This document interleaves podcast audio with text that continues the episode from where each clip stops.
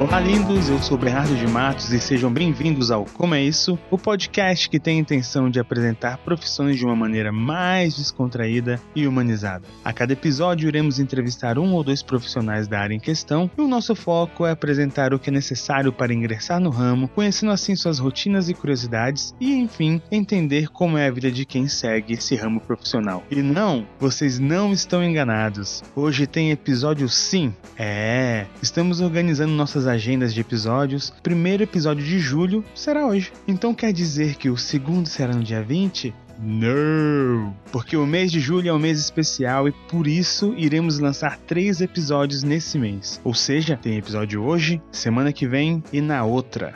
Ah, além disso, gostaria de lembrar você, é você, pequeno ser de luz, de nos seguir no Instagram. O perfil é arroba como é isso podcast ou joga Bernardo de Matos lá que aparecerá a minha bela cutis. Então é isso. Relaxe, prepare seus fones de ouvido, ajuste o som e venha matar sua curiosidade a respeito de coisas que você sempre teve dúvidas e daquelas que você jamais se questionou. Mesmo que você seja adepto da frase antes só do que mal acompanhado, é inevitável negar que em momentos difíceis, assistência sempre é bem-vinda. Seja numa grande empresa ou na mercearia da esquina, é visível a parcela de sanidade que se salva ao ter uma mão na hora de administrar.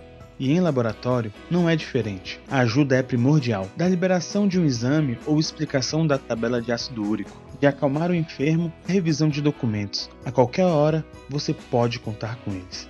Profissão: assistente administrativo. Como é isso? Hoje conversamos com Eric Matos, 38 anos, mora em Brasília e é assistente administrativo num dos laboratórios mais famosos daqui. Ele vai contar pra gente um pouco da sua rotina, como é a capacitação para trabalhar na área e o mais importante, vai nos ensinar a ler aquela tabelinha que vem nos exames. É, você não vai mais depender do seu médico. Mentira, gente. Tô brincando. então, se você quer receber o atestado de comparecimento, não sai daí. E vamos nessa.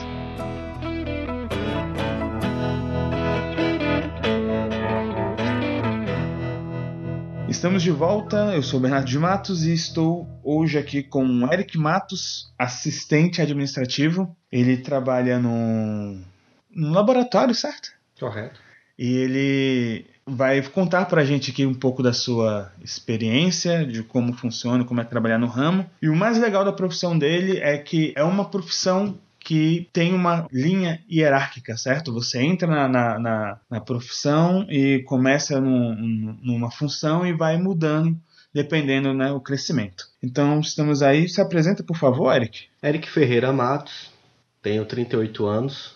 Comecei na empresa como agente de recepção e hoje estou como assistente administrativo e quase prestes a me tornar analista administrativo. E assim, você já tem quanto tempo de, de, de ramo, no caso, da empresa que você está? Fala pra gente quanto tempo você tem na empresa, quanto tempo você tem nessa função de assistente, no caso, pra gente poder conhecer um pouquinho melhor. É, estou há nove anos nessa empresa. Caraca. Comecei como agente de recepção, permaneci por em torno de dois anos. Depois fiz um programa lá dentro que chama Job, Job Rotation, que é justamente uma forma de. É uma vaga interna que existe, que é de adaptação. Surgiu uma vaga para assistente administrativo e aí eu me enquadrei nela. Só que, como eu era muito bom no meu outro cargo, eles me prenderam nessa situação por dois anos mais ou menos. Então, assim, só para deixar bem claro, no o que tá falando de prender, a gente estava conversando aqui um pouco antes de começar a gravação, que é o grande problema da maioria dos, dos das empresas onde a gente trabalha, que quando você demonstra uma boa função, você atende bem, você trabalha bem, né, Eric? A galera te segura ao máximo ali, com medo de perder o profissional, né? É, porque hoje em dia, na função que você exerce, se você é muito bom, então é difícil ser substituído. E na questão de tempo é dinheiro, isso realmente onde eu trabalho faz toda a diferença. Num lugar onde você atende em torno de umas 50 pessoas, nenhuma unidade, digamos que sempre tem mais ou menos um padrão de 3 a 4 atendentes.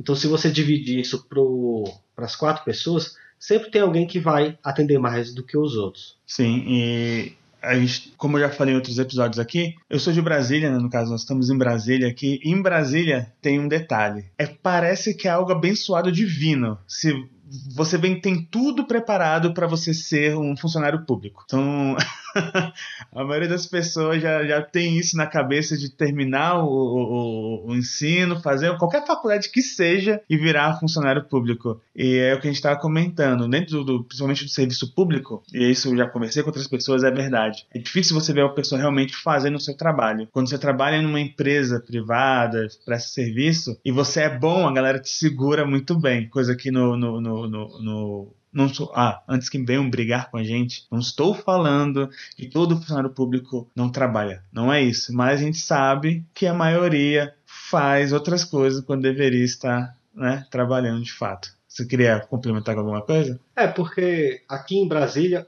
você só é bom se você for duas coisas: ou político ou concursado. se você não é nenhum desses dois, você é um Zé Ninguém na sociedade. É, isso é verdade. É, a maioria aqui veio para Brasília, é, é, tá almejando se transformar no funcionário público. Mas por quê? Porque aqui o funcionário público ganha praticamente o triplo Sim. do valor salarial do que é nos outros estados e municípios. Aí é aquele negócio, ninguém quer fazer o que gosta, quer fazer o que dá dinheiro. Infelizmente a gente já trabalha com a segurança financeira, né? E assim, não sei, eu comentei isso com, com você antes, Eric, mas esse é o foco principal do nosso podcast, mostrar que você não precisa, você pode trabalhar com o que você gosta ou com o que você tem interesse. Talvez o ganho salarial não seja o mesmo, mas né, você vai estar, tá, você não vai morrer de fome. Esse é o nosso foco. E Eric, só um, um, uma, uma, dúvida aqui. Você estava comentando a respeito de, de capacitação de, do, dentro do trabalho. Como é que funciona essa questão da, da hierarquia do trabalho? Como é que é essa cadeia? Você começa como, como o atendente, né, recepcionista, e aí como é que funciona? Como é para chegar nesse, nesse nessa prova que você falou, nessa capacitação para mudar a, a, o seu cargo na empresa? Como é que funciona? Então, como são muitas unidades, as vagas que tem constantemente de maior abrangência é para agente de recepção e coletores, que são as pessoas que vão extrair o sangue como são muitas unidades, então são sempre mais vagas que tem. Então, para você entrar na nossa empresa, digamos que essa é a porta mais fácil. Uhum. Você pode ter qualquer curso e começar como agente de recepção e lá dentro dependendo de uma pessoa que acaba virando um concursado, e aí essa vaga abre, você que está como agente de recepção, dependendo do dos critérios que eles colocam, por exemplo, eu sou um agente de recepção, mas para eu poder virar um assistente administrativo ou trabalhar na área de tecnologia da informação dentro da empresa, ou uma área dentro do recursos humanos, eles botam mais ou menos como para eu fazer essa prova eu tenho que ter pelo menos seis meses de casa. Então, digamos, eu entrei hoje, vai abrir uma vaga daqui a um mês, eu ainda não posso fazer. Mas uma outra pessoa que já está um ano, dois anos e quer crescimento, ele tem essa possibilidade. E aí vai abrindo-se as vagas, você vai virar um assistente administrativo, um assistente de compras, um assistente financeiro, dependendo da área que abre. E aí lá dentro tem os cargos que são determinados como júnior, sênior, pleno, e aí vai nessas categorias. Então tem Júnior 1, 2, 3, Pleno 1, 2, 3, Sênior 1, 2, 3. Então se você vir, escolhe ficar como um agente de recepção, por exemplo. Você começa como Júnior 1. O seu supervisor imediato vai determinar se você é muito bem e vai subindo você, de forma que o seu salário também aumente de acordo. Então, o máximo que você pode alcançar dentro da sua mesma área seriam praticamente nove cargos, que é, a, é, agente de recepção júnior 1, 2, 3, depois virar pleno 1, 2, 3 e sênior 1, 2, 3, sendo sênior 3 o máximo que você pode alcançar. Então, você pode chegar ali a ser um agente de recepção e continuar em torno, hoje em dia, ganhando uns 3.600 reais. Só que, por exemplo, digamos que você já alcançou isso hoje. Só que no ano que vem vai ter o reajuste salarial. Então você já vai poder estar tá recebendo 3.800 e aí vai. E assim, qual que é o valor inicial? Ah, estou entrando agora na, na, na, empresa, quanto eu receberia? Está em torno de R$ 1.300, okay. que a gente considera que é o maior, é, digamos, da categoria. Se for um agente de recepção de uma outra empresa ou uma clínica médica, o pessoal costuma pagar mil, mil e cem, mil e duzentos até o máximo. Eles pagam um pouquinho a mais, mil e trezentos, mil e trezentos e cinquenta, dependendo. Assim, só lembrando aqui a todos, o, o Eric ele trabalha num, numa rede de laboratórios, certo? E então, assim, no caso da, da função dele, da, do ramo dele, a gente está falando dentro, principalmente, obviamente, dentro do ramo do, das empresas de laboratório, tá? Ah, e lembrando, os nossos maiores clientes são os funcionários públicos. Porque trabalham no que não gostam, tem mais estresse, e aí os médicos pedem mais exames. Ah, cadê seu Deus agora, funcionário público? Cadê seu Deus agora? E assim, Eric, uma dúvida aqui. A gente, como a gente está comentando, vamos entrar, continuar nessa área aí do, do funcionário público. Como é que é a cobrança, é, no caso assim, é, tem algum preconceito de entes queridos, amigos, familiares, por conta da, da, área que você decidiu trabalhar? Porque assim, como é que. Acabou que a gente não comentou isso. Vamos fazer um, um, um vamos fazer um flashback aqui. Como é que você começou nessa área? Como é que você. Ah, entrei aqui, vou trabalhar nesse, nesse ramo laboratorial. Como é que foi? Foi uma história um pouquinho triste, porque quem fez o meu cadastro para eu trabalhar lá foi a minha ex-noiva. No dia que eu passei, foi uma semana que ela tinha terminado comigo. E aí, eu estava desempregado no momento, e aí foi o, digamos, o meu crescimento. E graças a esse emprego, consegui muitas coisas na minha vida. Consegui o meu carro, consegui uma estabilidade financeira excelente, e conheci o amor da minha vida. Olha só que lindo, é. é Ou seja, isso foi, foi bom, né? Te colocou no caminho. Males que vem pra bem, né?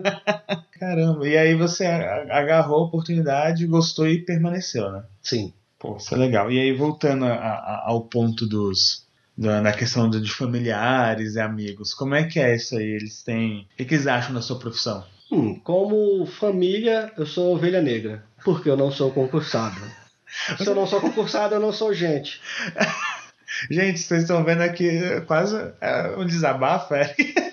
Mas, mas é porque isso aqui em Brasília, sem brincadeira, é muito, muito forte.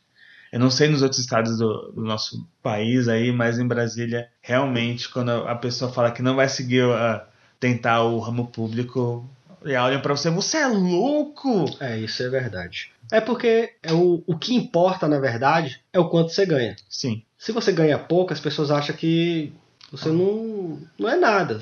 Por quê? Porque você ganha pouco. Então você é o quanto você ganha. Como os funcionários públicos sempre ganham muito, hoje em dia os funcionários públicos aqui no mínimo ganham mais de 6 mil. Então nisso aí você já vê um diferencial. Se você ganha menos de 3 mil, é como se você passasse fome aqui.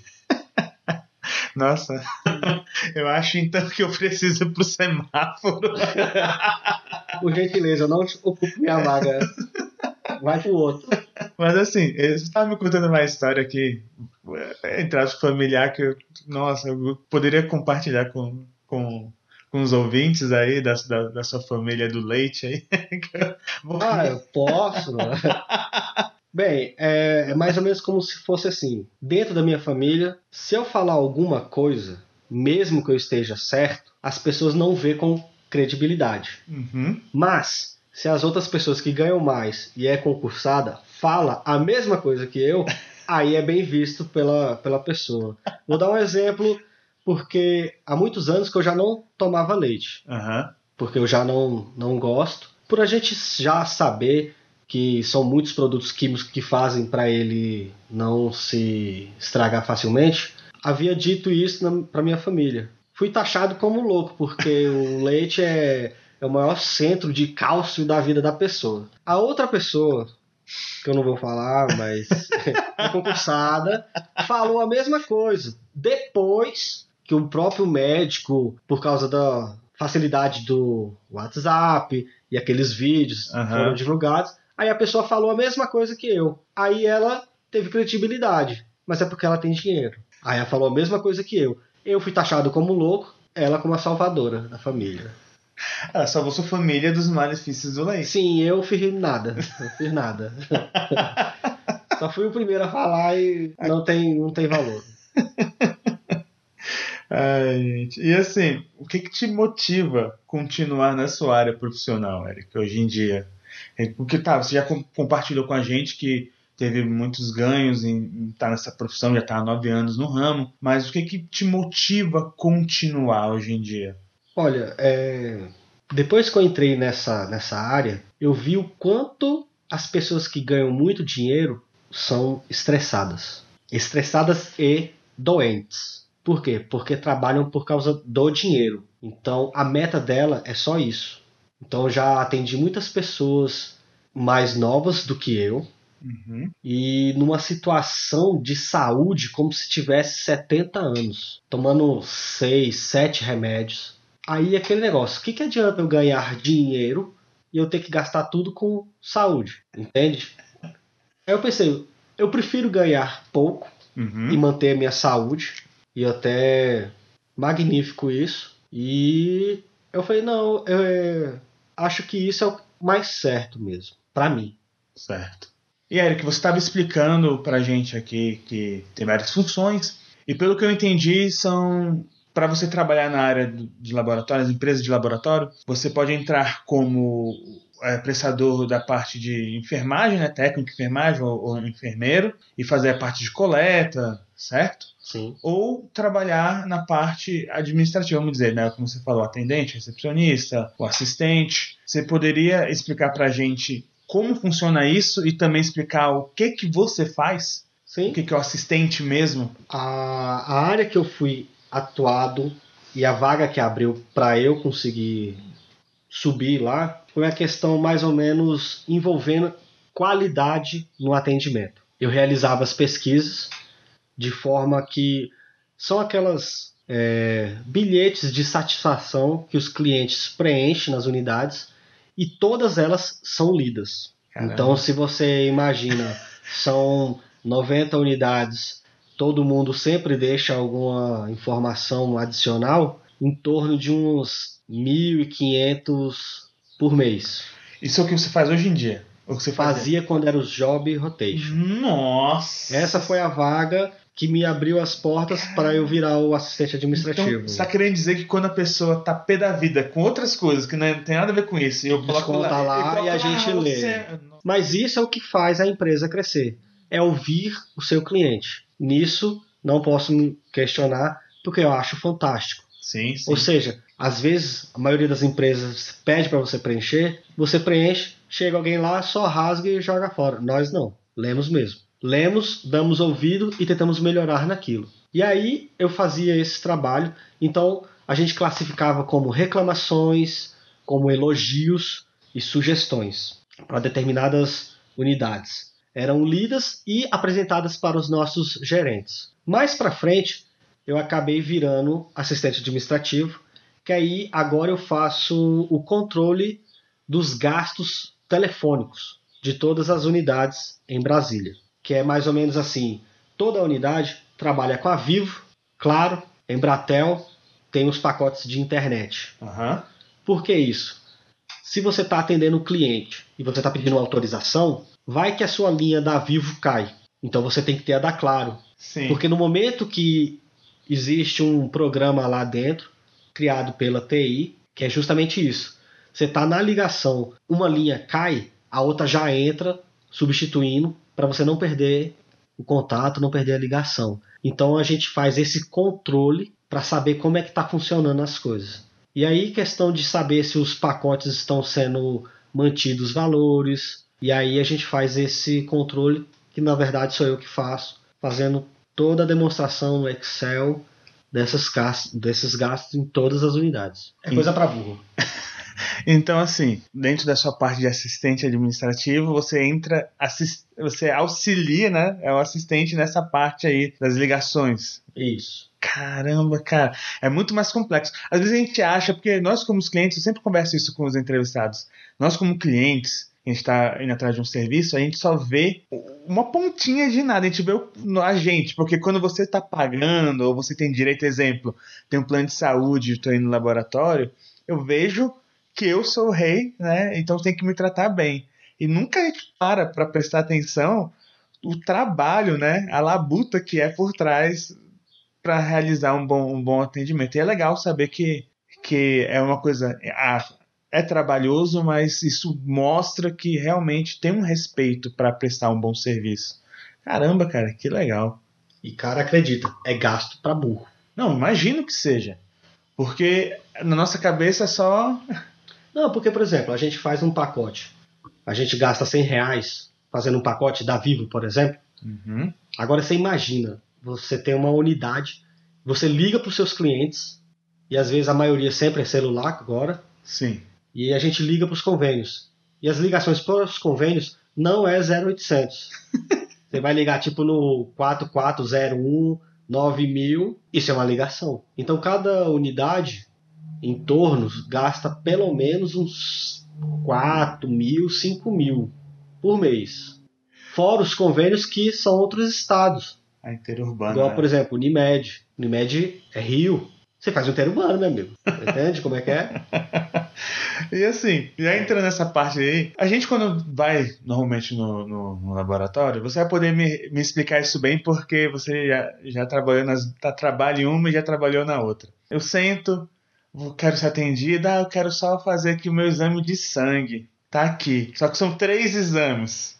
Não, isso é o que a pessoa acha. Né? Fazer exame de sangue, mas a maioria das pessoas confunde o nome, por exemplo, hemograma completo e acha que hemograma completo é um exame completo. Não, é só o nome de um dos quatro mil e poucos exames que existe. E os médicos gostam de pedir bastante, principalmente em Brasília. Mas assim, eu tô, eu tô até comentando isso porque eu sei que é uma dificuldade na hora de atender por conta, não é nem de vocês atendentes, porque você estava comentando que foi isso, foi um dos pontos de terem se segurado bastante no antigo, na, no seu antigo cargo porque você atendia bem, dá para vendo você aqui, você dá para ver realmente ser uma pessoa muito carismática. Então imagino que isso é, é uma primazia para na hora de, de, de atender. Mas o problema mesmo é vai acontecer com os planos de saúde. Eu, eu, outro dia eu fui tirar, fazer um exame completo de, de, de urina, 24 horas eu tive dó da moça que estava me atendendo, porque ela estava a ponto de chorar, porque toda hora que ela colocava lá, batia, acho que um tempo de três minutos e caía, tinha que fazer tudo de novo. Eu vou dizer para você, nessa área que eu estava trabalhando, de atendente, lidava direto com o cliente. Uhum. Era fantástico, maravilhoso. Por quê? Porque nenhum dia era igual ao outro. Mas, meu amigo, o problema é os convênios. O que me motivou a sair do atendimento era os convênios, não era atender as pessoas. Porque as pessoas que vão fazer o exame, elas são mais emotivas. Sim. Porque se ela está lá fazendo o exame, é porque ela não está bem. Então elas chegam mais receptivas. E isso te dá brecha para você fazer um atendimento bom, que a gente chama de atendimento humanizado, Sim. que são coisas que não existem muito em Brasília e em nenhum outro lugar. Então isso tem um total diferencial. Então as pessoas quando vai no nosso local de trabalho, elas já vão sabendo que vão ser bem atendidas. Então é elas que já começam com um sorriso te dando um bom dia, boa tarde. Isso, para quem trabalha, é todo diferencial. Com certeza. Então, eu sempre realizei um bom trabalho de atendimento, porque foi nos ensinado que é para a gente ter empatia. Sim. Uma pessoa que está indo lá fazer o exame, ela está em uma situação vulnerável. Imagine você estando doente. O que, que você quer, no mínimo? Ser bem atendida. Com certeza. Então a gente se vê na outra pessoa. Então a gente atende bem. No que a gente atende bem, a pessoa retribui. Então todo atendimento é único, mas os convênios não deixam. Entendeu? É isso que dá. assim, isso conta pra gente um dos, do, o que, que, realmente acontece ali na, naquele momento ali que deixa você louco da, da, da cabeça, puto da vida. Olha, para vocês ouvintes entenderem a situação de uma pessoa que trabalha no, no laboratório. Quando a gente vai fazer o seu cadastro, o médico passa no mínimo uns 20 exames. Desses 20 exames, pode ter no sangue, urina e fezes. Dependendo do convênio, digamos que você vai fazer, por exemplo, ureia. Tem ureia no sangue, na urina e nas fezes. Os convênios entendem que ureia, independente de ser sangue, urina ou fezes, é o mesmo código. Então você obrigatoriamente tem que pedir autorização de três. O site não entende isso. Ele entende que você é como se você fosse burro e você está pedindo o mesmo exame três vezes. Aí, por isso que a conta de telefone é cara. Porque você tem que ligar no convênio e explicar: ó, oh, é ureia. Mas é ureia na urina, sangue uh. e fezes, né? E aí você explica para a pessoa que trabalha no convênio e ele vai te liberar. Então, por exemplo, uma coisa que seria um atendimento de 5 minutos, ele se torna 20, 30, dependendo do convênio, até 40 minutos. Porque você cadastra no nosso sistema que é para sair a etiqueta que vai o seu nome na ampola do sangue. Se fosse só isso, em 5 minutos eu te atenderia, mesmo sendo uma ficha com os exames de 60, 70. Aqui em Brasília a gente já pegou pedido médico com 170 exames. Não, tava morrendo a pessoa. Não, é porque tem médico que, principalmente aqueles que tenta fazer nutrição. Sim. Que a pessoa vai lá para poder melhorar condicionamento físico e tal. Então o médico vai na fonte, meu amigo. Ele vai te examinar tudo. Ótimo. E que é um bom profissional, pelo menos. É. Mas praticamente o laboratório vai fazer o trabalho dele. Vai falar, ó, essa pessoa tá ruim de zinco. Aí o médico só vai lá e fala, toma zinco. Você melhora. É, é, é fácil assim. Hoje em dia, é, por exemplo, eu já fui uma pessoa muito doente uhum. quando eu era moleque. Tinha bronquite. Então, em Brasília, todo mês você está doente. Mudança de clima é pesado. Os médicos, eu só vim fazer exame de sangue na minha vida quando eu entrei no meu local de trabalho. Eu chegava na, nos médicos, os médicos me olhavam, me tocavam, me analisavam e falavam: esse menino tá com pneumonia. Hoje não, os médicos pegam você, mandam os exames e mandam você pro laboratório. Aí o laboratório vai fazer os exames, aí ele vai chegar e vai falar: ó, essa pessoa tá doente disso. Aí o médico vai falar: ó, você tá doente disso. E é assim. Bom, pelo menos, pelo menos, agora a gente sabe que é, é pneumonia. Por isso que os laboratórios em Brasília cresceram bastante. Por quê? Porque esse tipo de diagnóstico agora ficou essencial para você poder saber o que você tem. Se você não apresentar exames, os médicos não sabem o que você tem. É igual dengue hoje em dia. Você vê, todo posto agora está faltando Sim. os medicamentos para fazer exame, porque ninguém mais sabe diagnosticar sem saber ver o exame de sangue. Isso é bom pra gente porque cresce no mercado de trabalho. Mas digamos que impacta do outro lado porque a pessoa também não sabe fazer mais nada se não for com essa base. E olha como é engraçado, gente. Eu tava aqui mexendo nas coisas e achei um, um exame que eu fiz, que eu comentei agora há pouco, de urina de 24 horas. Peço desculpas ao Eric, é do concorrente, não é, não é de onde ele trabalha. Ah, eu estou magoado. Mas é uma. Mas enfim, plano de saúde a gente não escolhe, né? Olha, mas é caro. E aí o Eric tava me explicando aqui, e não estamos desmerecendo os médicos, tá? Não estamos desmerecendo, pelo menos eu não. Aí o Eric fala por si. Mas o grande ponto é, ele tava me mostrando realmente que dentro do, do seu exame a, que você recebe, já vem mostrando que é bem autoexplicativo. Você consegue ver o, o, detalhezinho e eu, meu manezão, não tinha prestado atenção nisso. Aí o Eric viu aqui, Mostra, dá um exemplo pra gente, Eric. Lê aí e fala aí. Por exemplo, digamos, você está fazendo exame de sódio, cálcio, potássio, fósforo, ureia e ácido úrico. Quando você faz o exame, vem o valor que está especificado no seu sangue. Uhum. E aí vem uma tabela do lado, que é o que vai te dizer qual é o seu padrão. Então, mulheres é um valor de X até Y, homens X até Y, crianças X e Y. Então, Algumas vezes as pessoas olham e vê aquela tabela. Aí, por exemplo, ácido úrico. O seu tá dando 9, por exemplo. Aí você olha na tabela, aí tá marcando 5. Aí a pessoa pensa: "Nossa, meu Deus, eu estou morto". Só que aí ele tá olhando na tabela de criança. aí isso faz toda a diferença. Mas é aquele negócio. Quem está apto a dizer se está muito alto ou não, aí é um médico que que entra. Porque às vezes o que acontece? No dia anterior, você comeu uma comida mais apimentada, mais gordurosa, e isso vai impactar no seu exame. A gente sempre fala que tem que estar um jejum de 12 horas, de é, 6 horas, dependendo dos tipos de exame. Mas essas coisas influenciam. Medicamentos também. É, quando eu fui fazer esse, a, a minha nefrologista falou para eu parar de tomar medicamento para é, porque medicamento lá. E aí o medicamento ele costuma ficar pelo menos na corrente sanguínea uns três dias. É. Então, dependendo do medicamento que você toma, ele sobe uma coisa e diminui outra. Por exemplo, quem toma para colesterol, ele abaixa seu colesterol, mas ataca até o fígado. Aí faz o seu fígado produzir mais enzimas. Entendi. E aí quando você vai fazer o exame de sangue, isso aponta. Mascara, né? Ele mascara. Mascara. Então, tudo isso, quem vai fazer a análise é o médico. Mas, se você for analisar, os exames eles já são pré-explicativos. É. Então, você também pode estar, tá,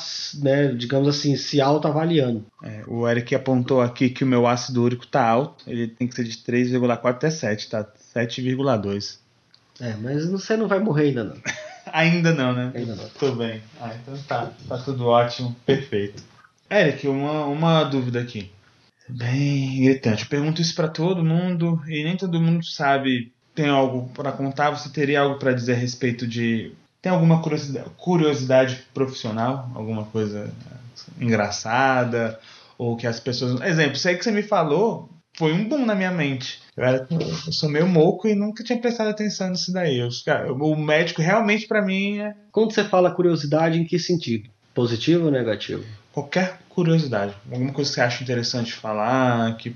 Não, uma das curiosidades é justamente aquilo que eu falei anteriormente. Por ver como as pessoas são doentes, uhum. principalmente as que têm mais dinheiro, eu vi o quanto eu tô bem na fita. Tô trabalhando, ganhando pouco, mas tenho saúde. Isso foi uma das coisas que mais me impactou para não querer mudar e ir em busca de dinheiro, mas qualidade de vida. Cara, isso é, é o, mais importante, na minha opinião. Você tem a qualidade de vida, não tem dinheiro que. Eu sei porque eu já trabalhei há muito tempo atrás em, em ramos de, da, da parte estatística de pesquisa eu vou te falar que o dinheiro era bom, mas a minha saúde era uma bosta. Eu vivia doente, estressado, descontava em cima da, das pessoas que eu gostava e eu acho que é muita questão também de você fazer uma balança mental do que, que vale a pena, mas nem sempre a gente consegue fazer sozinho, né? Ah, e uma outra curiosidade também, esse emprego ele me deixou mais humano. Eu vi o quanto as pessoas são fracas. Assim, questão de saúde. E aí eu dei mais importância para minha. E um do, das coisas boas da, da, da minha empresa é que ela te ajuda na questão de saúde. Eu era sedentário, eu não conseguia correr um quilômetro. Eu fui fazer parte da equipe de esporte da empresa. Rapaz, eu corria 25 quilômetros. É. Praticamente todo domingo, porque existe uma, um benefício dentro da empresa que, se você já talvez não saiba, mas aqui em Brasília, quase todo mês nas, nos domingos principalmente, tem as corridas. Sim. Principalmente realizadas no eixão. Aí tem corrida do verão, corrida do, da lua, é, corrida do outono. E muitas delas são promovidas pelos bancos, pelo, pela marca Adidas, tudo mais. E a empresa paga para você ir. Legal. É Só que bom. ela também exige que você faça isso constantemente, digamos assim, de praticar o esporte. Mas é um, é um bom incentivo. Cara. E assim, para quem é de fora de Brasília, vamos tentar mostrar aqui. O eixão que o Eric tá falando é uma avenida gigantesca, tem seis faixas. E assim, eu descobri que as faixas em Brasília são bem mais largas que no resto do país. Então imagina seis faixas bem largas que cabem. Cheio de gente. Cheio de gente correndo. E é, é, é a mesma sensação daquelas pessoas que gostam de assistir o jogo, que vai pro estádio e ouve todas aquelas pessoas gritando, Sim. e você olhando para o lado e vendo todo mundo correndo, isso é um gás que eu nunca tive na minha vida, porque eu nunca cheguei a me proporcionar isso, mas a empresa sim. E aí existe esse benefício que você se inscreve e ela paga para você ir para a corrida. Só que dentro disso tem uma equipe de esporte, que esse pessoal é o que vai lá para o Rio correr a meia maratona, sim. que é os 22 quilômetros. Então o que acontece? Você se inscreve, digamos, hoje estamos em 2019, já vai ter essa corrida agora em agosto. Quando chega em setembro, abre as inscrições para 2020. Aí você se inscreve, vai ser feito todo um, um critério, aí tem umas exigências. É, digamos assim, você não pode ficar dando atestado dentro da empresa. É tipo assim, a empresa te dá mas ela também cobra. Não. Né? Mas isso é normal. Normal de empresa. Uma pessoa que tem que mexer com esporte, ela não pode ficar doente. Eu acho isso massa. E aí o que acontece? Você se inscreve, abre a, a, as vagas entre setembro e outubro, e aí em novembro, finalzinho de novembro e dezembro, já começam os treinos. Aí o professor, que é bom pra caramba, é, ele é especializado em educação física, para você ver. Ele entrou como um coletor, fez o curso lá dentro de educação física e hoje é o nosso líder de equipe de esporte. E aí já tem PhD, bicho é cabeça. E aí cada ano ele evolui os treinamentos. Só que começa ritmo fraco. Todo mundo corre e faz os aquecimentos, aí começa a fazer 3 km nos finais de semana. Ele faz um preparo físico para você saber correr, saber movimentar as pernas no ângulo certo, manter a postura, respiração. Cara, eu vou te dizer, eu não conseguia correr um quilômetro inteiro. Eu tinha que fazer o quê? Corria 500 metros, é, 500 metros, isso mesmo, e andava os outros 500, porque não tinha fogo. Quando eu terminei meu treinamento, eu corria 25 quilômetros todo domingo. Isso é um diferencial absurdo, cara. E a gente nunca acha que consegue. Sim, sim. sim. Mas o treinamento vem para mostrar que todo mundo consegue. É só ter disciplina. É. É, eu, esse é o, pro, o problema, na verdade, é disciplina, né? É, mas aí eu casei, aí tive que sair. aí atrapalhou tudo. Voltei a engordar. Mas é uma porta que tá aberta. Nossa, tá. Isso é legal. Mas aí tem que conciliar agora com criança e tudo mais. Ó, você para de botar a culpa. É. Falo mais nada. Pode bipar quando eu falar que casei, sei feio. Bipa aí pra mim. Fala que eu falei um palavrão. Ah, é. Então, assim, nesse momento você, no caso, não pensa. É, é, seria certo eu afirmar que você não tá pensando em trocar de profissão? Você tá bem onde você tá? Estou bem. Digamos que eu já estou bem estabilizado na, na área que eu tô. Realizo um bom trabalho. Então, se eu for querer crescer, só se for para ocupar um cargo de coordenador, Sim. gerente. Você saberia me dizer, então, assim, no caso, já que você está bem e tal, você já, já, já especificou bastante coisas boas que a profissão traz aí, né? Mas o que você poderia dizer, no seu caso, como assistente, é, que traz de positivo para a sociedade no, no, geral? Porque o que você, você coordena, como se falou, as ligações e tudo mais ali dentro. Mas você saberia dizer o que, que traz de positivo? Nossa, positivo é a questão da saúde das pessoas. Manter esse você... controle, né? É, porque no caso você, se você for analisar, isso é extremamente importante, porque é uma questão de, de uma vida. Por isso que, digamos, se especializa muito em oferecer um serviço de qualidade e rápido. Porque uma pessoa que está chegando doente para fazer o exame, ela quer o resultado logo, para poder voltar para o médico e tomar o medicamento correto. Então isso é super impactante. E assim, nem tudo são flores. É, infelizmente não. assim que você está dizendo, afirmando lado positivo, tem muita gente aí profissional e também que faz, faz suas cagadas, né? Faz suas merdas. Você Rapaz. poderia dizer assim, você estava comentando comigo que tem. A gente estava conversando aqui em off, e eu já presenciei isso que tem funcionários que eles são extremamente indiscretos, né? Isso se encaixa na, na questão de usar, fazer um mau uso da profissão? Se encaixa perfeitamente. No caso, ser indiscreto, fofocar da pessoa. Por exemplo, eu vou dar um, um exemplo. A pessoa chegou e está no estado terminal, digamos um câncer, uhum. e a pessoa comentar isso. Isso é, digamos assim, você está tirando a credibilidade, porque você está expondo a pessoa. E isso, dentro da nossa empresa, é imperdoável, assim, entendeu? É. E isso tá, digamos assim, dá até direito da pessoa, se ela se sentir ofendida, ela processar. Seja no caso, por exemplo, um aidético, né? Tá, tá lá. É.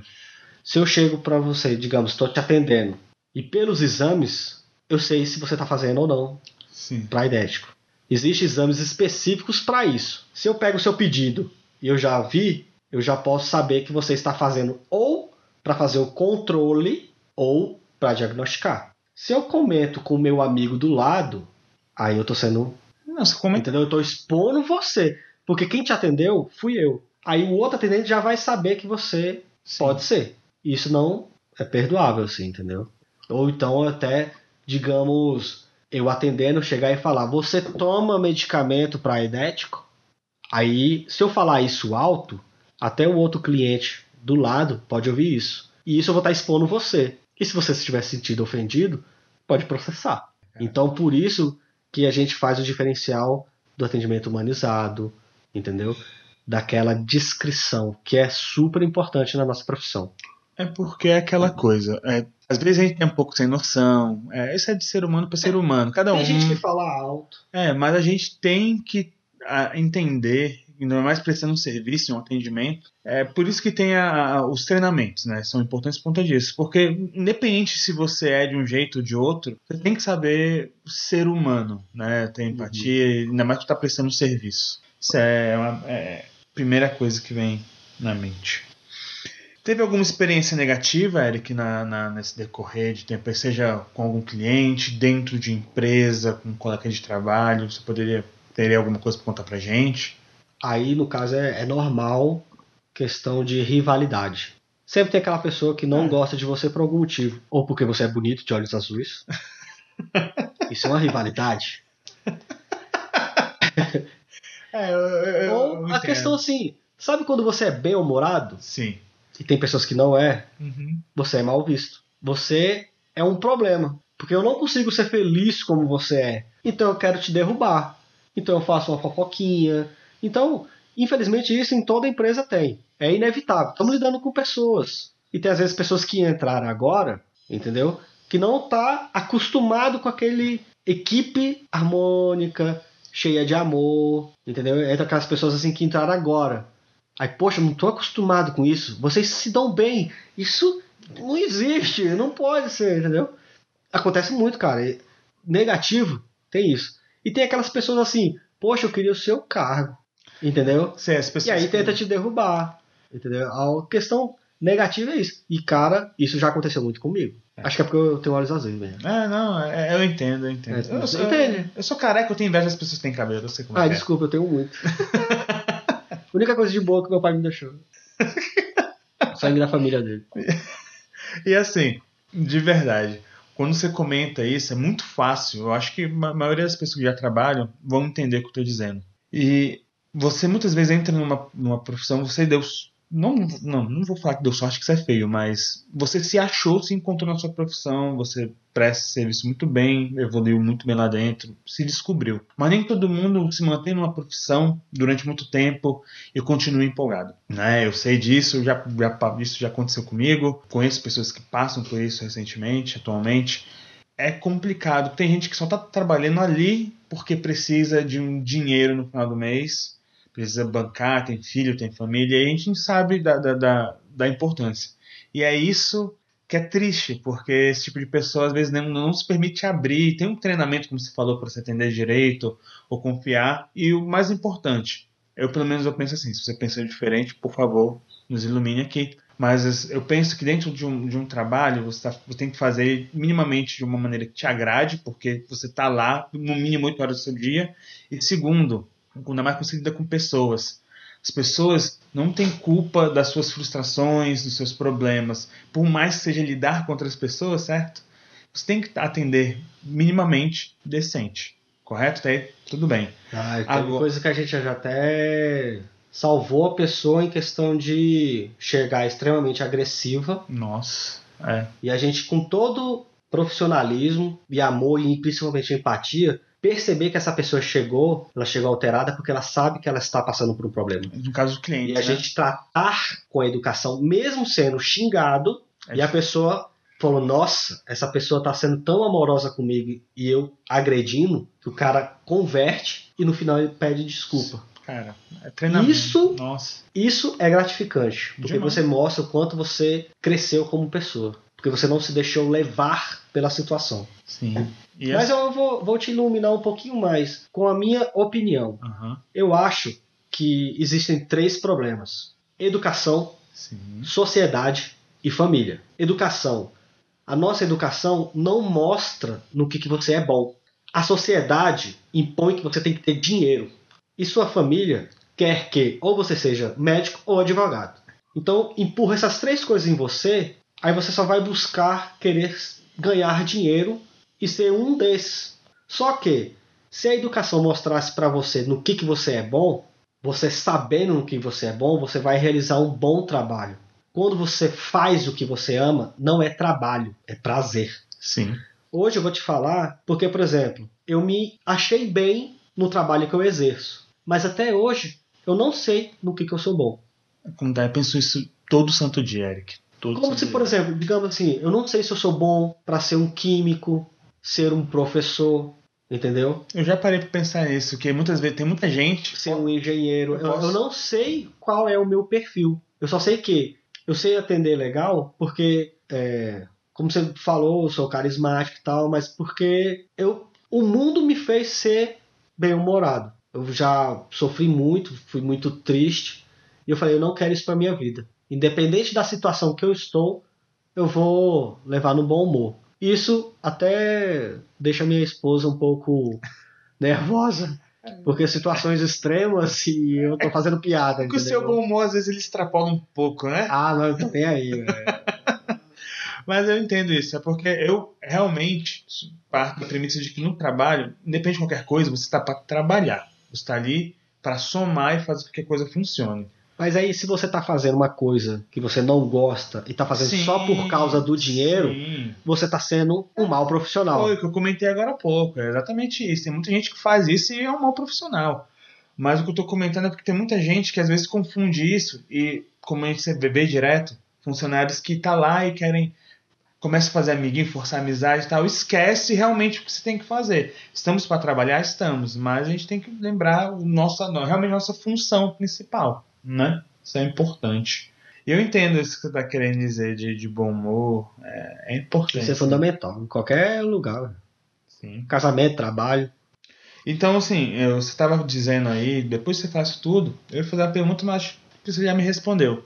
Como a sua profissão, impact- sua profissão impactou e mudou a sua vida? Dá pra ver que é, você aprendeu muita coisa e tá levando isso pra sua vida pessoal, né? Ser mais gostado de humanizar. Exerci mais empatia.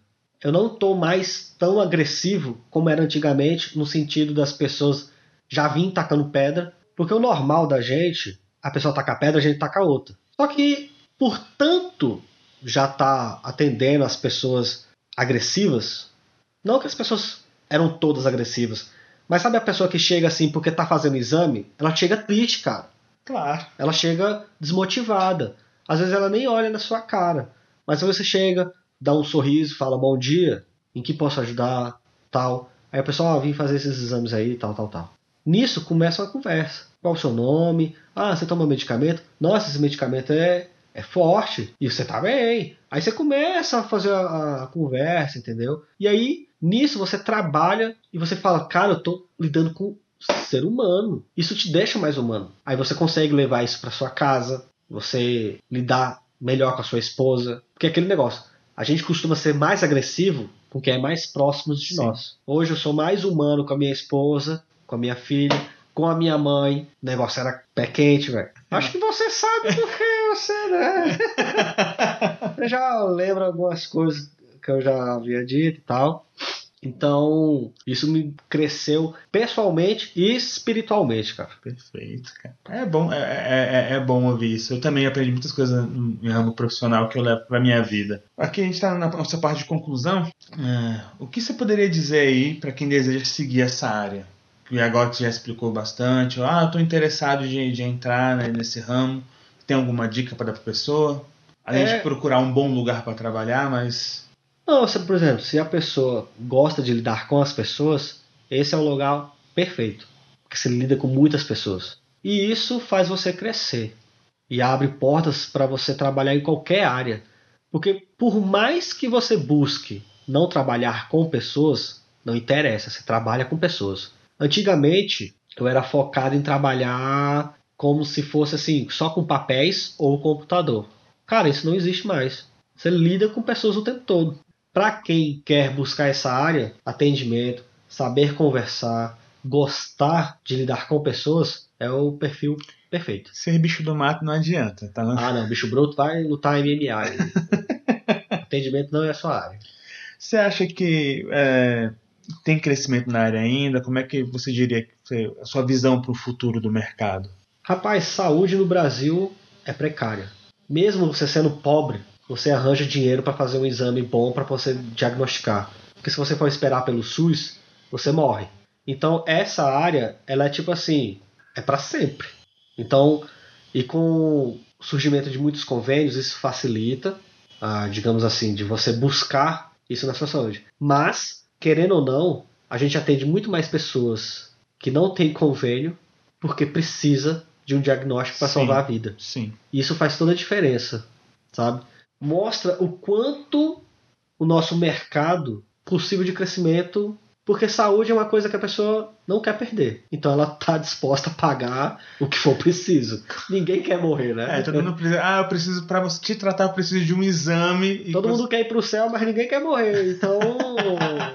É, é isso. Isso é muito real. Todo mundo precisa, mesmo não tendo um plano de saúde, a pessoa precisa fazer o exame. Ela pede dinheiro emprestado, é... vende alguma coisa e vai fazer. Isso é importante mesmo. Então, isso o mercado está sempre aquecido.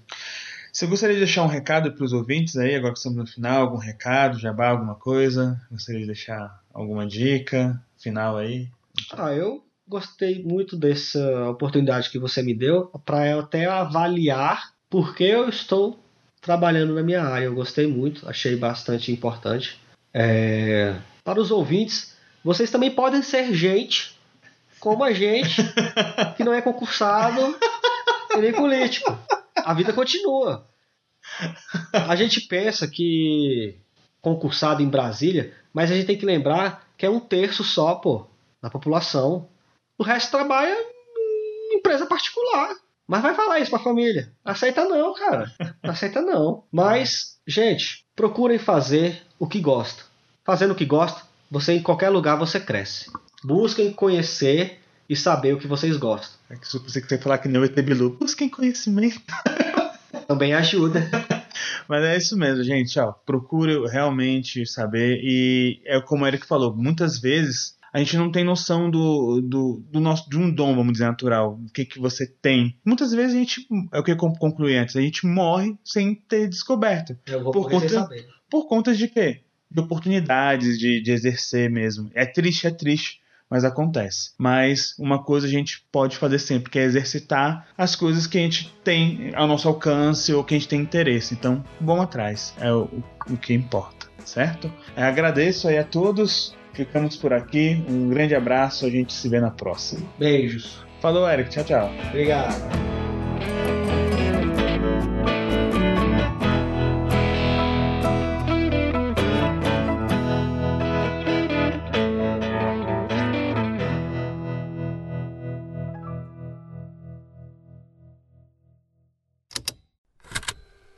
Estalo Podcasts.